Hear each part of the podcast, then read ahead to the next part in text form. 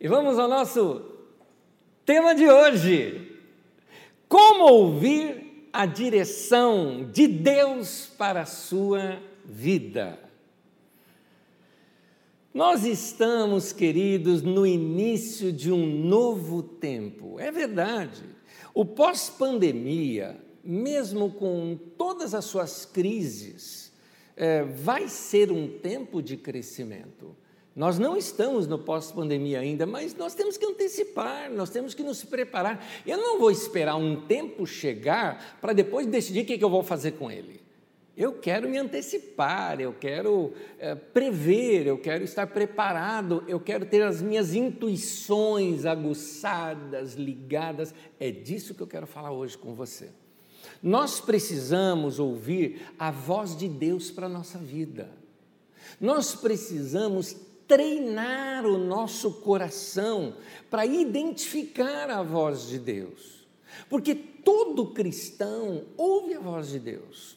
Todo cristão tem o Espírito Santo, e a Bíblia nos diz lá em Romanos que o Espírito de Deus ele testifica com o nosso espírito, mas também diz em Romanos 8,14 que aquele, o, o, aquele que é guiado pelo Espírito de Deus são filhos de Deus. Os filhos de Deus devem esperar serem guiados e direcionados pelo Espírito de Deus. Ele habita em nós. É que a gente tem a mania de orar, olhar, orar a Deus como se ele estivesse lá longe no céu, depois da última galáxia, não é? Quando na verdade Deus habita dentro do nosso coração, dentro da nossa vida. É aqui dentro de nós que nós temos esse relacionamento com Deus. Portanto, precisamos aprender a, a, a entender que Deus vai falar conosco ali, através muitas vezes de, de de intuições, de uma palavra suave, de uma voz gostosa no coração, que eu vou examinar melhor com vocês como é isso. Mas nós temos que treinar o nosso coração a identificar a voz de Deus, por quê? Para a gente ficar familiarizado. Não é o que acontece na nossa vida cotidiana? Por exemplo, você com seu marido, com sua esposa, com seu filho, com sua filha, com sua mãe, com seu pai, se eles falam com você de longe, você já identificou que é a voz deles.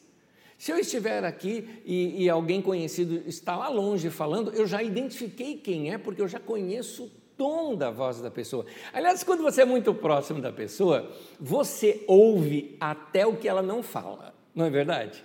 É, um olhar da pessoa, um jeito da pessoa, uma entonação, ou até mesmo um silêncio e você consegue identificar o que, que é que aquela pessoa está querendo falar para você. É essa intimidade que, na verdade, foi criada por, por convivência, não é? É essa intimidade que nós precisamos ter com Deus.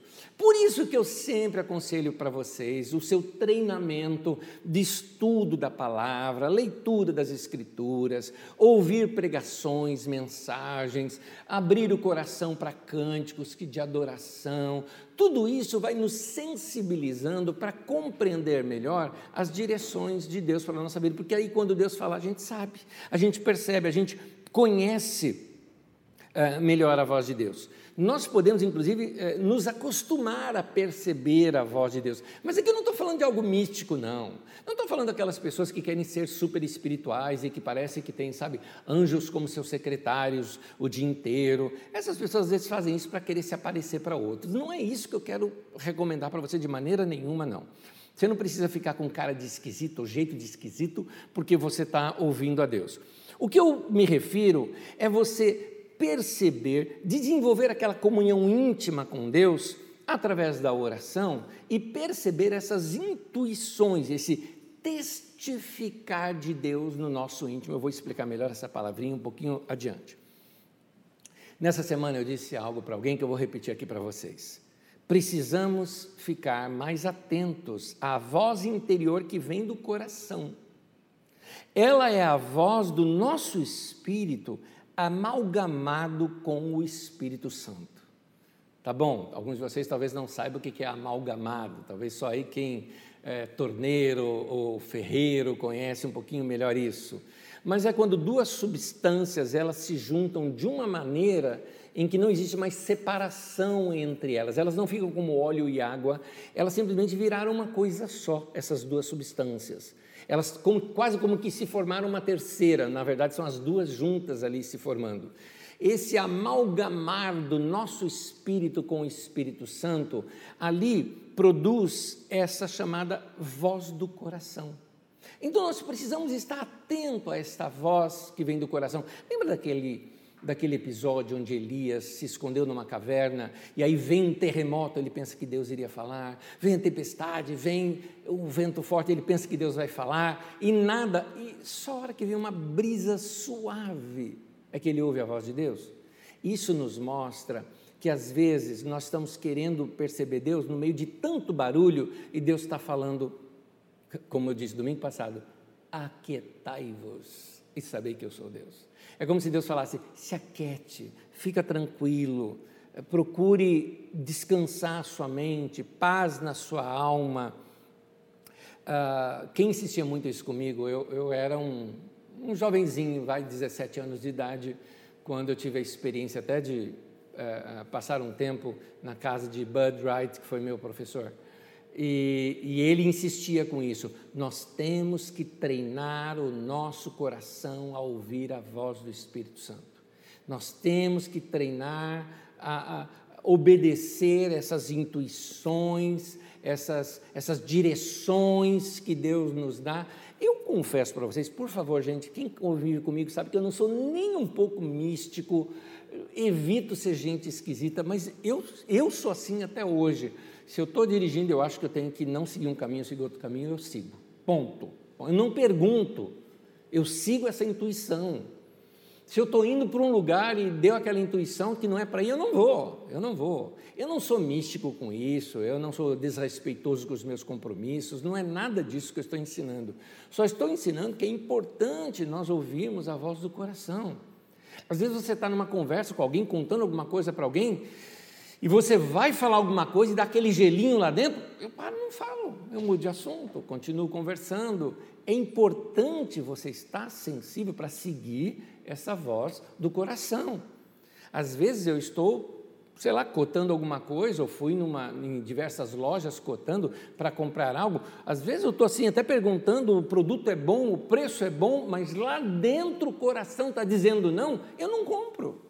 Eu não compro. E às vezes o vendedor quer me dobrar, dizendo: olha, é a última peça e é esse preço, semana que vem vai subir, ou você compra agora ou vai perder. Eu falei: tudo bem, eu perco, não tenho problema nenhum, mas eu sigo aquela voz do coração. Não quero aqui ser místico e nem ser uma referência para vocês, por favor. Sou apenas um irmão compartilhando com vocês a experiência daquilo que eu estou ensinando, porque se eu não vivo uma coisa, como é que eu posso ensinar? Não, é? não dá. Então eu estou querendo mostrar para vocês uma coisa que é prática na minha vida, que eu, que eu sei que tantos outros irmãos praticam, são até muito mais experientes do que eu nisso, mas eu preciso repartir isso com você. Por quê? Porque vem aí um novo tempo, queridos, um tempo totalmente diferente. Eu me lembro na caminhada do povo de Israel ali no, no, no, no deserto quando surge a liderança, inclusive, de Josué, e Deus fala para eles que eles iam atravessar o Jordão, olha como é que Deus fala com eles, que interessante. Deus chega assim para Josué e diz assim: Olha, visto que por tal caminho, ele fala, santificai-vos, porque amanhã o Senhor fará maravilhas no vosso meio. E ele diz assim: Visto que por tal caminho nunca andaste antes. Então, esse novo tempo nosso é um tempo assim. O tempo que vai vir aqui pós-pandemia, nós nunca andamos antes. Sendo sincero com vocês, depois de algum tempo, vai ficar tudo normal de novo, vai ficar tudo como era antes, tá?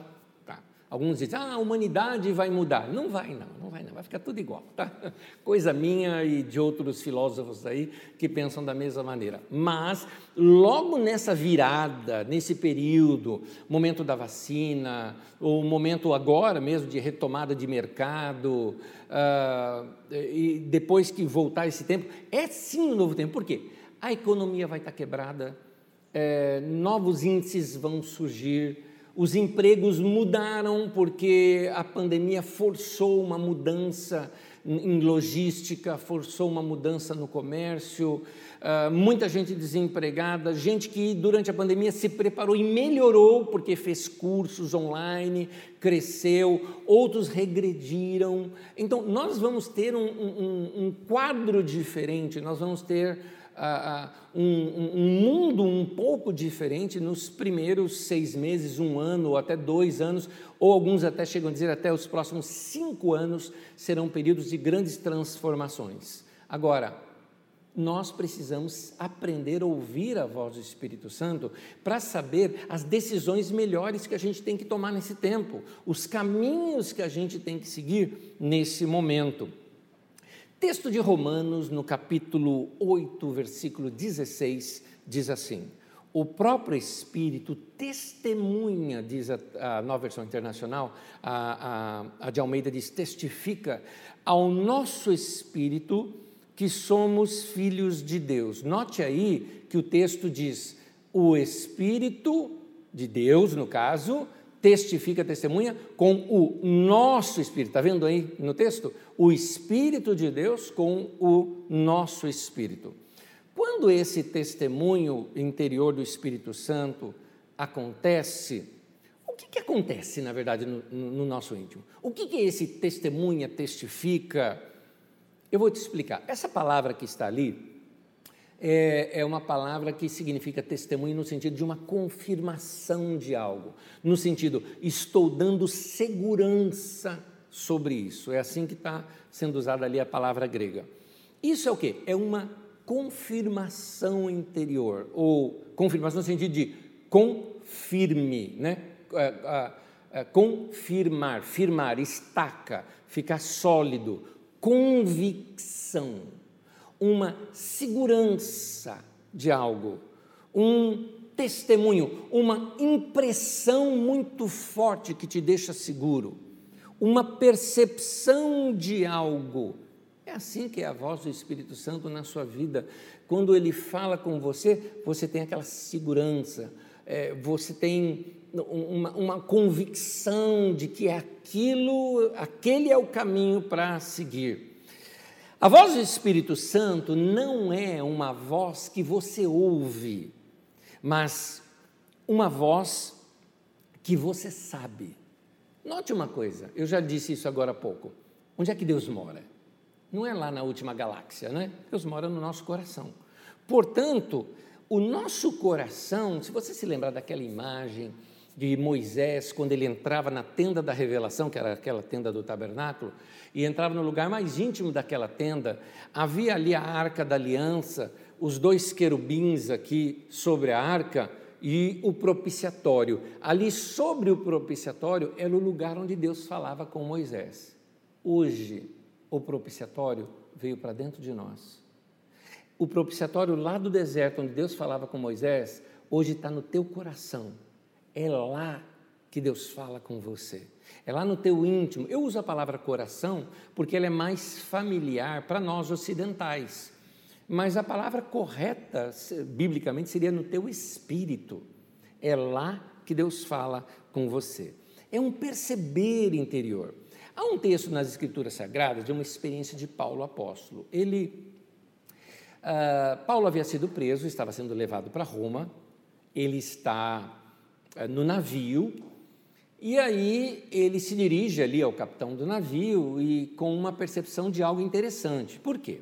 Eles aportaram num determinado lugar, mas o lugar era assim um porto muito ruim e ia chegar o inverno, e no inverno não tem navegação. Então eles queriam sair daquele porto e ir para um outro porto, onde nesse outro porto tinha é, Uh, lugares para eles ficarem, diversão e tudo mais, porque os marinheiros viviam disso. Por três meses teriam que ficar parados, porque tem grandes tempestades que acontecem ali no Mediterrâneo durante o inverno.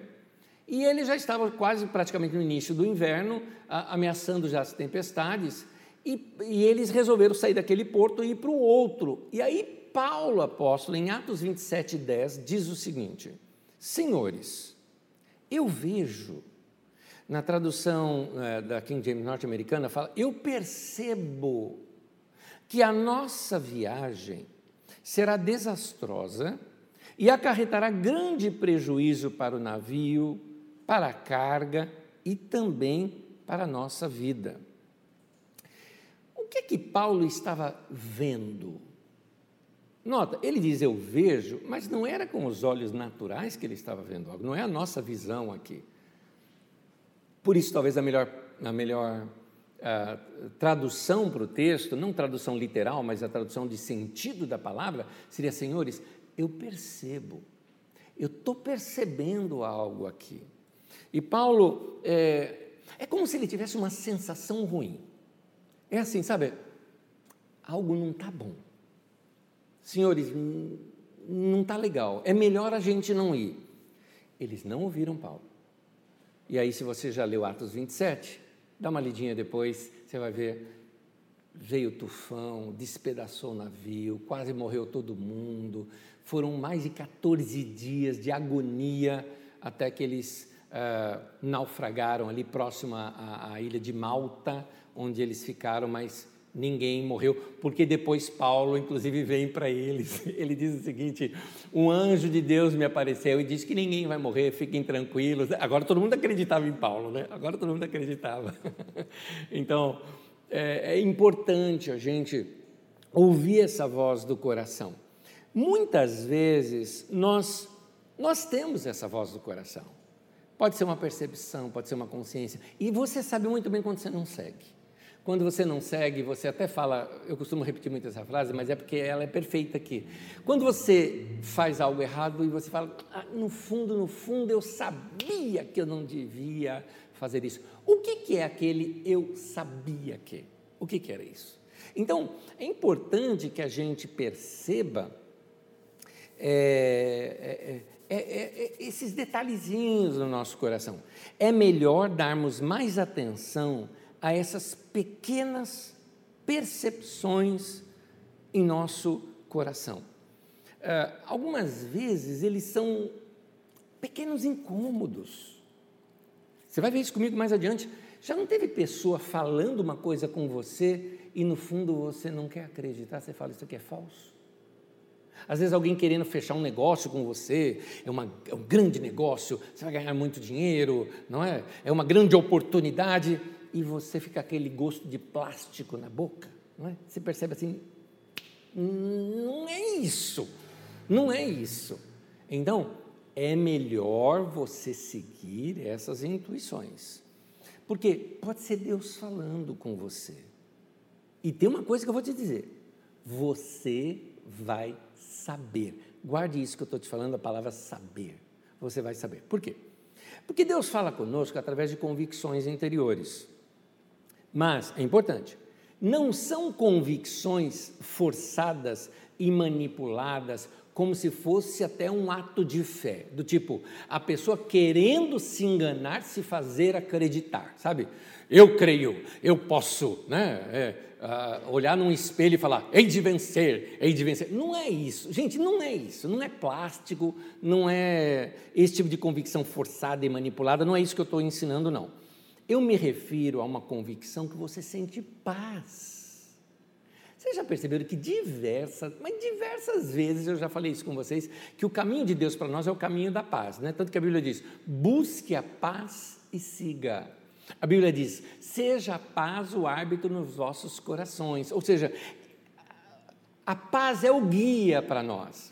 Quando eu era criança, eu brincava de cabra cega, né? Ali punha a, a, a venda nos olhos ia procurando algo, alguém falava, olha, isso está tá quente, está quente, está quente. Não, não, não, você está esfriando, é mais para cá. Aí você ia seguindo o que o outro ia te falando. Pois bem, eu costumo dizer que a paz deve ser esse guia para nós, esse árbitro para nós, que vai direcionando a nossa vida. Sentiu paz, continua, não sentiu, trava tudo. Essa intuição, esse perceber interior, é o que faz parte da nossa relação com Deus. Sabe por que eu estou te ensinando isso? porque eu quero tirar as suas orações somente do monólogo. Porque às vezes nós oramos, oramos e a gente fica assim, mas Deus, fala comigo. É claro que Deus não é obrigado a falar na hora que você quer que Ele fale, mas tenha certeza, use a fé, pede para Deus e aguarda, não é? Pede para Deus e siga aquele texto que eu usei bastante semana passada: aquietai-vos, sabei que eu sou Deus.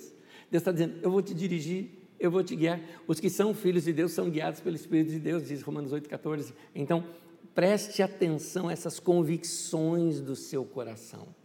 E eu costumo dizer que você vai saber, sabe por quê? Porque a voz do Espírito Santo não é uma voz que você ouve, é uma voz que você sabe. Ou seja, você sabe que você sabe que você sabe, ué, você sabe, é convicção. Convicção é isso. Você sabe que sabe que sabe, é isso. Então, preste atenção a isso. Eu vou te mostrar isso nas Escrituras Sagradas também, de outras maneiras. Por exemplo, Jesus. Jesus é o nosso referencial. Jesus é um modelo para a gente. Eu sei que alguns de vocês vão falar, oh, mas também aí é Jesus, né, mano? Mas, querido, Jesus, o Verbo se fez carne, diz em João. Lá em Filipenses fala que ele se esvaziou da sua divindade. Sabe o que isso significa? Que Jesus, quando andou aqui na terra, ele andou 100% como homem. Ele era gente, ele era homem como nós. Inclusive em Hebreus fala que ele era sujeito às mesmas paixões do que nós, ou seja, as mesmas inseguranças, as mesmas dúvidas. A gente às vezes não gosta de olhar Jesus com esse lado humano, porque na Idade Média se fizeram muitas referências sobre Jesus, não só na Idade Média, já no final do primeiro século, quando achavam que Jesus era um espírito ambulante sobre a terra, que ele não era carne. Por isso que você vai ver João, é, nas cartas de João, aquela defesa toda dizendo que é, por isso que em João fala o verbo se fez carne, e na carta de João diz: Eu toquei nele, eu abracei ele, eu tive com ele, né? Quem não confessa que ele veio em carne não é de Deus, né? João está dizendo isso porque o pessoal estava pregando que Jesus não poderia ser carne, porque a carne é, é humana, é do mal, né? E que Jesus era um espírito ambulante, coisa parecida. Essa ideia de tornar Jesus sobrenatural demais não é uma ideia bíblica e nem a ideia que os apóstolos nos passaram. Eles nos falam que Jesus chorou, naquela ocasião que eu já interpretei um, esse texto com vocês uma vez, daquela mulher Ciro Fenícia que pede para curar a filha e Jesus preso ali por sua, seu compromisso, que ele veio para as ovelhas perdidas de Israel, você sente ali uma insegurança em Jesus naquele momento.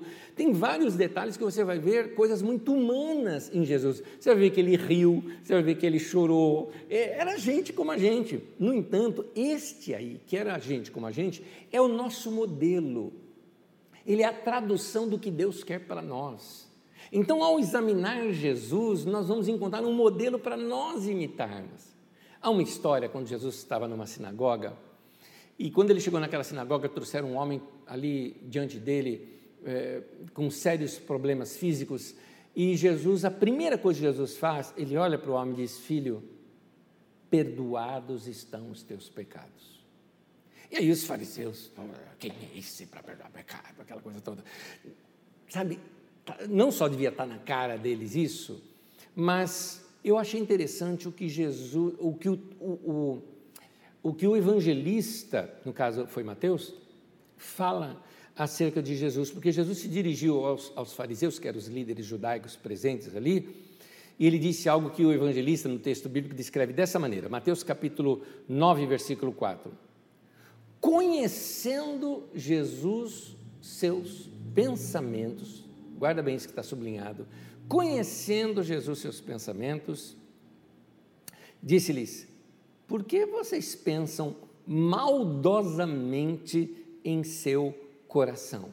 Gente, como é que Jesus, duas coisas aqui. Como é que Jesus sabia o que estava no coração daquelas pessoas? Que era pensamento maldoso. E esse texto, conhecendo os seus pensamentos. O que esse texto está querendo nos mostrar é que Jesus teve essa percepção, essa, essa intuição interior do Espírito Santo, a mesma que Paulo teve quando percebeu que uh, ia dar ruim se eles continuassem a viagem. E eles continuaram, e deu ruim. Então, Jesus aqui percebe a intenção do coração. A gente está acostumado com a palavra discernimento de espírito, e às vezes, quando a gente fala de discernimento de espírito, a gente pensa que é ficar vendo demônio, demônio amarelo, demônio com, com os olhos amarelos e hálito sulfuroso, né? como dizia lá naquele velho livro uh, de Frank Peretti, né? Uh, uh, Esse Mundo Tenebroso. Então a gente fica imaginando essas cenas que são cenas humanas, criadas, criadas por um escritor. A Bíblia não relata dessa maneira.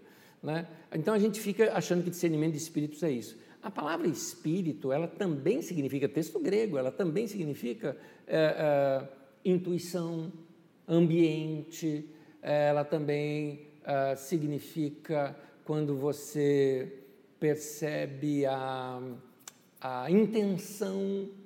Então, quando diz discernimento de espírito, muitas vezes é discernir a intenção por detrás daquela pessoa. A pessoa está te afirmando algo e você sabe que é mentira. O indivíduo está ensinando sobre humildade e você sabe o cara é orgulhoso. Você discerne o espírito, a atitude daquela pessoa. Como? Pela percepção. Eu vou te mostrar como é que a gente pode ter isso, porque nós vamos ver em Jesus, como é que Jesus tinha isso. Mas tem um outro momento em que ele chega para os discípulos, né? na verdade os discípulos estavam ali reunidos, e eles estavam discutindo entre si quem que seria o maior entre eles. A história você conhece, aquela que ele traz uma criança para o meio deles, põe ali no colo e ensina: olha, se vocês não fizerem uma criança, não vão ver o reino de Deus. Jesus coloca a criança como sendo é, uma referência, que eles tinham que ser simples como uma criança, parar com essa besteira toda de ficar querendo ser maior do que o outro tudo mais. Mas, mais uma vez, eu quero te chamar a atenção aqui de como o evangelista, agora é outro, hein? Aquele nós vimos era Mateus, agora é Lucas. Como é que Lucas escreve descrevendo esse momento? Lucas 9, o versículo 46 e 47 diz assim: Começou uma discussão entre os discípulos acerca de qual deles seria o maior. Jesus, conhecendo os seus pensamentos, tomou uma criança e a colocou em pé ao seu lado. Gente, não, não, não, no meu coração passa isso. Como é que tinha essa, essa percepção? E essa comunhão com Deus que ele tinha, gente. Com, a gente pode ter isso também? Né? Será que nós podemos ter? Sim. Porque Jesus veio para ser esse modelo de vida para nós. Existem algumas coisas que são únicas em Jesus sua morte e ressurreição redentora, não é? Ah, o seu nascimento e pré-existência, mas a sua vida e obra é para nós. Ele até disse que a gente faria obras até maiores do que a dele, porque ele teve ali três anos e meio, então vocês têm muito mais tempo para realizar obras. Então, ele veio para ser um modelo para nós. Nós somos discípulos dele. Temos que aprender com o nosso mestre. É, como é que Jesus, sendo homem, conseguia tal comunhão com Deus e tal percepção da voz de Deus? Olha só, ele era um homem de paz. Isso aqui é importante. Quando você pensa num sábio, você nunca imagina um sábio tagarela. Você imagina um sábio que vai parar para pensar e te responder. Se você imagina, até em filmes isso, né? Se você vai perguntar algo para o sábio, você não imagina o sábio na ponta da língua te respondendo. Você imagina o sábio parando, pensando, e te responde muitas vezes até em incógnitas, né? Por quê? Porque nós entendemos que o sábio, ele está em paz, ele não é agitado, ele está percebendo as coisas melhor. Jesus sabia como deixar sua alma tranquila. Nossas emoções, nossas vontades, nossa mente agitada faz muito barulho, muito barulho. Eu tive uma semana agitadíssima. Por diversas vezes, algumas pessoas essa semana me falaram: você está muito agitado. E eu sei que eu precisava dar um tempo, parar. E calma, Nésio, calma. Porque senão você vai perder a voz de Deus. Senão Deus vai falar e você não vai ouvir. Esse era o segredo de Jesus. Tem aquele texto também que você conhece, quando Jesus é, é, entrou num barco com os discípulos para atravessar e no meio de uma baita tempestade, os discípulos apavorados, achando que iam morrer, e Jesus dormindo. Aliás, o texto é gostoso de ler, vamos ler juntos. Está em Mateus 8, 23 a 26, diz assim: Entrando ele no barco, seus discípulos o seguiram. De repente, uma violenta tempestade abateu-se sobre o mar, de forma que as ondas inundavam o barco. Jesus, porém, dormia. Os discípulos foram acordá-lo, clamando: Senhor, salva-nos, vamos morrer. Ele perguntou: Por que vocês estão com tanto medo, homens de pequena fé? Então ele se levantou, repreendeu os ventos e o mar e fez-se completa bonança. Queridos, é, esse texto nos ensina bastante, nos ensina a gente tomar cuidado com as coisas ruins que vêm de fora.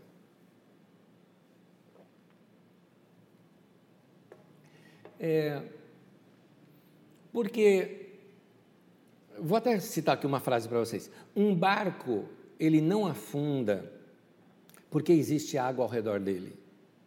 Um barco afunda por causa da água que deixaram entrar dentro dele. Então, é, cuidado com essas coisas ruins que vêm de fora, sejam chateações, coisas que te disseram, coisas que te chatearam. Note, vem de fora. Tem até um texto em Pedro que diz assim: que o justo Ló afligia sua alma pelas coisas que via e ouvia. Tem muitas vozes falando por aí. Tem muito blá blá blá aí no mundo. E alguns de vocês se perturbam logo cedo porque acordam cedo, pegam o celular, vão ver notícias e aí ficam perturbados com as notícias que receberam logo cedo. Talvez você precise fazer um jejum, não de ficar sem comida, mas de ficar sem internet, por exemplo, não é? sem comunicação, sem ver notícias, por exemplo, para dar um pouco de paz para a sua alma. Aliás, eu recebi várias, assim, vou chamar de testemunhos, vai, de irmãos e irmãs que seguiram conselhos nossos de dar uma pausa em notícia, em problemas, em muito blá blá blá. Saíram alguns de redes sociais, fecharam algumas redes sociais. Não que deletaram perfis, alguns simplesmente falaram: não vou ver, chega, não quero ver nada agora. Um pouco de paz era importante. Muito bem, Jesus era este homem de paz. E aí, lembra que eu disse que o, o barquinho afunda com a água? É, pode estar uma tempestade enorme, mas o barquinho não afunda. Ele vai afundar se você deixar aquela água de fora entrar. Então, não leve para dentro do teu coração os problemas, por exemplo, do teu trabalho. É, não leve para dentro do seu barquinho as coisas que vieram de fora. Às vezes a gente precisa, como prática de muita gente, é, deixar o sapato do lado de fora, sabe? Aliás, uma prática que muita gente começou a ter agora na pandemia, muito boa, tá? Muito boa. Lá em casa a gente tem essa prática agora. Confesso para vocês, não tínhamos. Né? A gente pega agora, chega em casa, sapato é lá fora agora, né? entra sem sapatos dentro de casa. Então, deixa o sapato sujo da rua do lado de fora. Não traz para dentro do teu coração as coisas do dia a dia, porque isso vai causar agitação na tua mente, no teu coração, na tua alma, e aí você fala, ai, Deus não está falando comigo. Tá, mas você não está ouvindo, meu indivíduo. Como a Bíblia diz, tem muitas vozes no mundo. A quem que você está ouvindo? A quem você está dando ouvidos? É, você é, poderia talvez até fazer esse teste, sabe? É, eu não estou nem dizendo aqui que você tem que zerar suas redes sociais, mas que tal você só ver na hora do almoço, sabe? Ter a sua manhã mais tranquila, talvez selecionar suas músicas que você queira ouvir, ou mensagem da palavra de Deus que você queira ouvir logo pela manhã, só para você assim começar o seu dia com o seu melhor e em paz. Uh, eu acredito que se você fizer uma coisa assim, uh, nada pode influenciar melhor o seu dia do que se você começar o seu dia desse modo tranquilo e em paz. Guarde isso. Aliás, palavras de Paulo apóstolo, 1 aos Coríntios, capítulo 14, versículo 10, diz assim: há muitas vozes no mundo. Então tem muita voz no mundo, tem muito blá blá blá, muita gente falando isso e aquilo. E eu preciso escolher a quem que eu vou dar ouvidos. Então tem gente que está criando tempestades por causa das vozes as quais ele mesmo está ouvindo. Aliás, é muito comum essa frase hoje em dia. Tem muita gente tóxica no mundo. E se você ficar dando ouvido a essas pessoas tóxicas, você vai infectar o seu coração, a sua alma. Lembra lá de Ló? Justo Ló, pelas coisas que ouvia e via, afligia a sua alma, está lá na carta de Pedro que ele cita isso. Então, já Jesus não, Jesus era tranquilo. Eu costumo dizer assim, ó, Jesus sabia acalmar a sua alma manter a sua alma em perfeita paz. Olha bem isso que está escrito. Ele sabia acalmar, ele mantinha a alma em perfeita paz.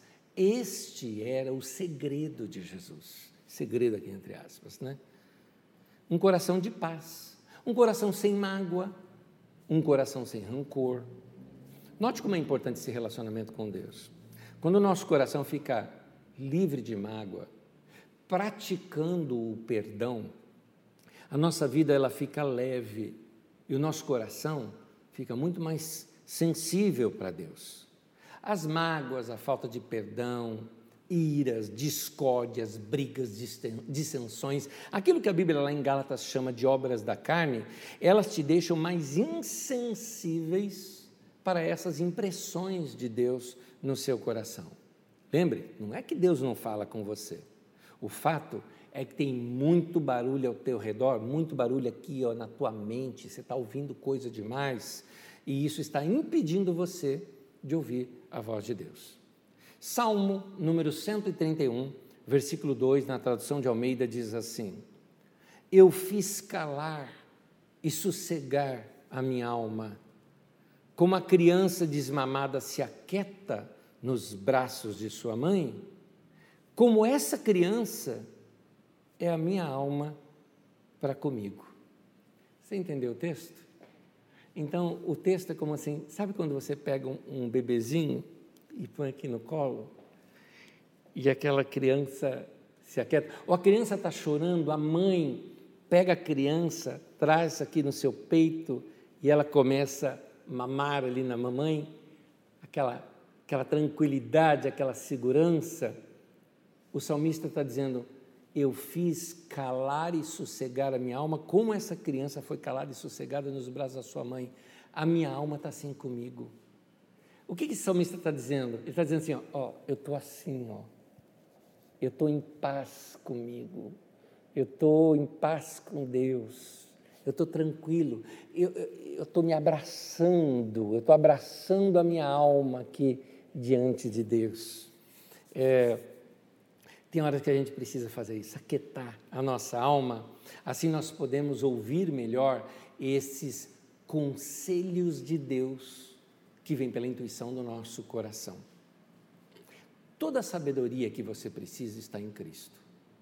Ele é a fonte de toda sabedoria e o armazém de toda essa sabedoria. Por isso você precisa desse contato com Ele. Aliás, vamos ver um texto. Colossenses capítulo 2, versículo 3 diz que nele, em Cristo, estão escondidos todos os tesouros da sabedoria e do conhecimento. Meu querido, olha isso, a sabedoria está em Cristo, o conhecimento está em Cristo, está escondido em Cristo, está lá em Cristo. É por isso que você precisa dessa conexão com Deus, sabe? Deus, você, você vai se conecta com Ele, onde você pode ter acesso, né? Vamos usar a linguagem de internet, para navegar né, ali é, é, em Deus e fazer download da sabedoria que você precisa, não é verdade? É isso. Essa sabedoria, é, ela vem para nós quando nós fazemos essa conexão com Deus. Por isso que é importante acalmar a alma, que a alma, parar de ouvir outras coisas e se conectar com Deus. Aí você começa a perceber essa voz que você sabe que eu estou dizendo, essas percepções. No texto de Marcos, no capítulo 12, no versículo 15, mais uma vez aparece aquilo de Jesus. Mas Jesus, percebendo a hipocrisia deles, é fantástico isso, não é como que Jesus era. Ele tinha um feeling, gente, muito interessante. Ele percebeu que os caras eram hipócritas. A palavra hipócrita significa ator, falso, falsidade. Você está representando um papel que não é o verdadeiro. Ou seja, Jesus viu por detrás da máscara. Olha que coisa linda, né? Você vai perceber situações ao seu redor. Essa sabedoria de Deus, ela já está intrínseca em você. Lembra que eu falei do seu espírito amalgamado com o Espírito Santo? Lá dentro de você tem isso. Mas você só consegue ouvir quando você está em paz. Quando você está em paz e sintonizado com Deus, aí você o quê? Discerne bem todas as coisas. Essa palavra são de Paulo apóstolo, 1 Coríntios 2, versículo 15, diz assim: Mas quem é espiritual discerne bem todas as coisas. Eu quero que você entenda também essa expressão que Paulo está querendo dizer aqui, mas quem é espiritual. Né? Paulo não está dizendo assim, quem é esquisito, né? Não é isso que Deus está que Paulo está dizendo, não. Ele está dizendo o seguinte: olha, Deus fala com você no seu espírito. Quem está sintonizado com, com, com, com, esse. Quando eu falo mundo espiritual, não estou falando uma coisa fora de você, estou falando uma coisa dentro de você, Deus habita lá dentro. Quem está conectado com Deus, esse é o espiritual. Quem está conectado com Deus, discerne bem todas as coisas. Eh, eu coloco o discernimento como fruto da sabedoria. Ou seja, a hora que você recebe a sabedoria, você tem o discernimento. Você busca a comunhão com Deus, e nessa comunhão com Deus vem a sabedoria. Com a sabedoria vem o discernimento. Dá uma olhadinha comigo em Provérbios. Provérbios 2, de 1 a 6. Diz assim: Meu filho, se você aceitar as minhas palavras e guardar no coração os meus mandamentos, uh, irmão, presta atenção nesse texto, porque é, é como se Deus estivesse falando com você agora, tá? Ouve, ou leia e ouça esse texto como Deus falando com você. Vamos lá, vou repetir. Meu filho, se você aceitar as minhas palavras e guardar no coração os meus mandamentos, se der ouvidos à sabedoria e inclinar o coração para o discernimento, se clamar, pedir, orar por entendimento, por discernimento, gritar bem alto, ou seja, muito desejo de ter isso. Se procurar a sabedoria, como se procura a prata, e buscá-la como quem busca um tesouro escondido, então você entenderá o que é temer o Senhor e achará o conhecimento de Deus. Pois o Senhor é quem dá sabedoria, e da sua boca procedem o conhecimento e o discernimento. Deixa eu explicar um pouquinho para você também o que é discernimento. Discernir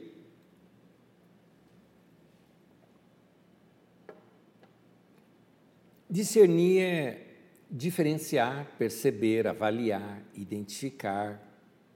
Na etimologia, a palavra discernimento vem do, do latim, que é separar e distinguir, mas o latim trouxe do grego, que significa separar, fazer distinção, ou a definição que eu quero usar aqui: aprender por meio da habilidade de ver diferenças. Aprender por meio da habilidade de de ver diferenças. Para explicar isso para você, eu, eu, eu vou usar uma figura interessante. Foi um fato que ocorreu aqui no Brasil mesmo, um pastor que contou isso. Ele mesmo tinha conversado com um especialista da Polícia Federal em identificar notas falsas. Isso foi lá na década de 80, para você ter uma ideia. E na conversa com aquele especialista que era hábil em distinguir o que era uma nota falsa, ele falou: Como é que você sabe que a nota é falsa? Porque assim, cada hora tem impressões diferentes, modelos diferentes, papéis diferentes. Como é que você conhece cada uma delas? E aquele especialista disse o seguinte: Eu não preciso conhecer todas as variantes do que tem por aí. Eu não preciso é, conhecer todas as notas falsas e suas nuances, porque logo surgem outras. O que eu faço é conhecer muito bem a verdadeira. Quando você conhece bem a verdadeira, você identifica o que difere dela. Isso é discernimento, lembra que eu falei? Por meio da habilidade de aprender a, a, a perceber e ver as diferenças. Então, quando você conhece bem o verdadeiro, você identifica o falso. Entendeu por que eu estou insistindo de você ter tempo com Deus? Para você perceber e conhecer bem o verdadeiro. Aí quando Deus fala, você sabe que é Ele. Anésio, eu não posso me enganar? Pode, se você não conhecer a voz de Deus, você pode se enganar sim. Mas eu te garanto que se você conhece muito bem uma pessoa, não tem como ela te passar um trote. Né? Não, tem, não tem como alguém passar um trote se passando por ela, né? se você conhece muito bem. Porque você conhece o verdadeiro, o timbre de voz, o detalhe, a maneira como fala. É interessante isso. É, é, às vezes você conhece tão bem uma pessoa que se alguém chegar para você e falar, fulano disse tal coisa, você fala, não, não, não, isso aí ele não disse, isso ele não disse, porque eu conheço, conheço muito bem, ouço essa pessoa por tanto tempo, conheço tão bem essa pessoa, eu sei que ele não disse tal coisa. Da mesma forma, quando nós conhecemos muito bem a Deus, a gente identifica as falsas vozes que vêm por aí. E isso já te deu discernimento. Então, você precisa de comunhão com Deus. E você precisa é, ter esse discernimento com Deus. Meu querido, vamos andar perto de Deus? Vamos andar perto de Deus? É, Lembra-se de uma canção que a gente canta aqui na Carisma, inclusive, que diz assim: Em teus braços estou protegido. Foi a melhor coisa que eu já fiz. É, ele nos protege, gente. Ele nos protege. E Deus nos protege não é colocando uma redoma ao nosso redor. Como assim, sabe? Põe uma redoma aqui ao nosso redor, põe, uma cúpula aqui ao nosso redor, de modo que nós estamos protegidos. Não, não, não. Ele nos protege dando discernimento, intuições. Não vai em tal lugar, não faz tal coisa, não fala isso, não haja dessa maneira. Último texto que eu quero ler com vocês, Provérbios capítulo 2, versículo 10 e versículo 11 diz assim: Pois a sabedoria entrará em seu coração, e o conhecimento será agradável à tua à sua alma. O bom senso o guardará, e o discernimento o protegerá. Está aí. Meu querido, se você andar com Deus, você vai ter bom senso. Por isso que esses insensatos que falam coisa em nome de Deus, você já percebe, eles não estão andando com Deus. O bom senso, quem anda com Deus é sábio, quem anda com Deus tem bom senso, quem anda com Deus é preventivo, quem anda com Deus ah, é prudente. Aliás, um outro texto fala da prudência, né? aqui nesse Provérbios 2 mesmo que eu estou lendo com vocês, num outro momento aqui do texto, ele fala da prudência então, quem anda com Deus tem prudência, tem discernimento, bom senso, e diz aqui que o discernimento o protegerá. É, é como uma dádiva do Espírito Santo para nós o discernimento. Ele serve para nos ajudar a discernir os espíritos, as atitudes, né? os ambientes por detrás das ações. Por isso que a Bíblia diz que o, o bom senso vai te proteger ele vai te alertar que ali é uma zona de perigo, ou o contrário, ele vai te alertar, é isso aqui mesmo, vai adiante, você está com paz, eu estou com você, segue por esse caminho, faz isso. Estar em comunhão com Deus, então, meu irmão, é, é estar em paz. É, estar em comunhão com Deus e com sua alma em paz vai te dar tranquilidade. E no meio dessa tranquilidade, assim como Jesus, que tinha tempestade lá de fora, mas o coração dele estava tranquilo, nessa paz você vai ouvir a voz de Deus e essa voz vai proteger você. Vamos orar? Senhor, eu dobro meu coração diante do Senhor para te dizer, para te pedir perdão de tantas vezes que tenho sido tolo ao ficar agitado e não ouvir a Sua voz. E eu sei que Muitos dos meus irmãos possam, podem dizer amém quanto a isso, reconhecendo-se também nesta oração. E a minha proposta ao Senhor é que eu, a minha proposição ao Senhor é que eu quero ainda ter mais intimidade com o Senhor e te conhecer mais, para que a tua paz invada completamente o meu coração e a minha alma e essa comunhão com o Senhor me ajude na direção da minha vida. Seja assim também na vida de cada um dos meus irmãos que está me ouvindo aqui agora. Senhor, fala com os meus irmãos, que eles possam ouvir a tua voz, que eles tranquilizem a mente e a alma, que cantem mais, que te adorem mais, que orem mais, que leiam as Escrituras, que ouçam mensagens da tua palavra e que andem em paz.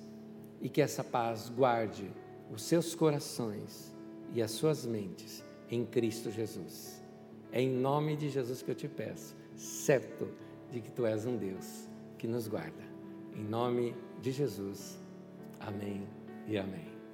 Meu irmão querido, que Deus te abençoe em nome de Jesus.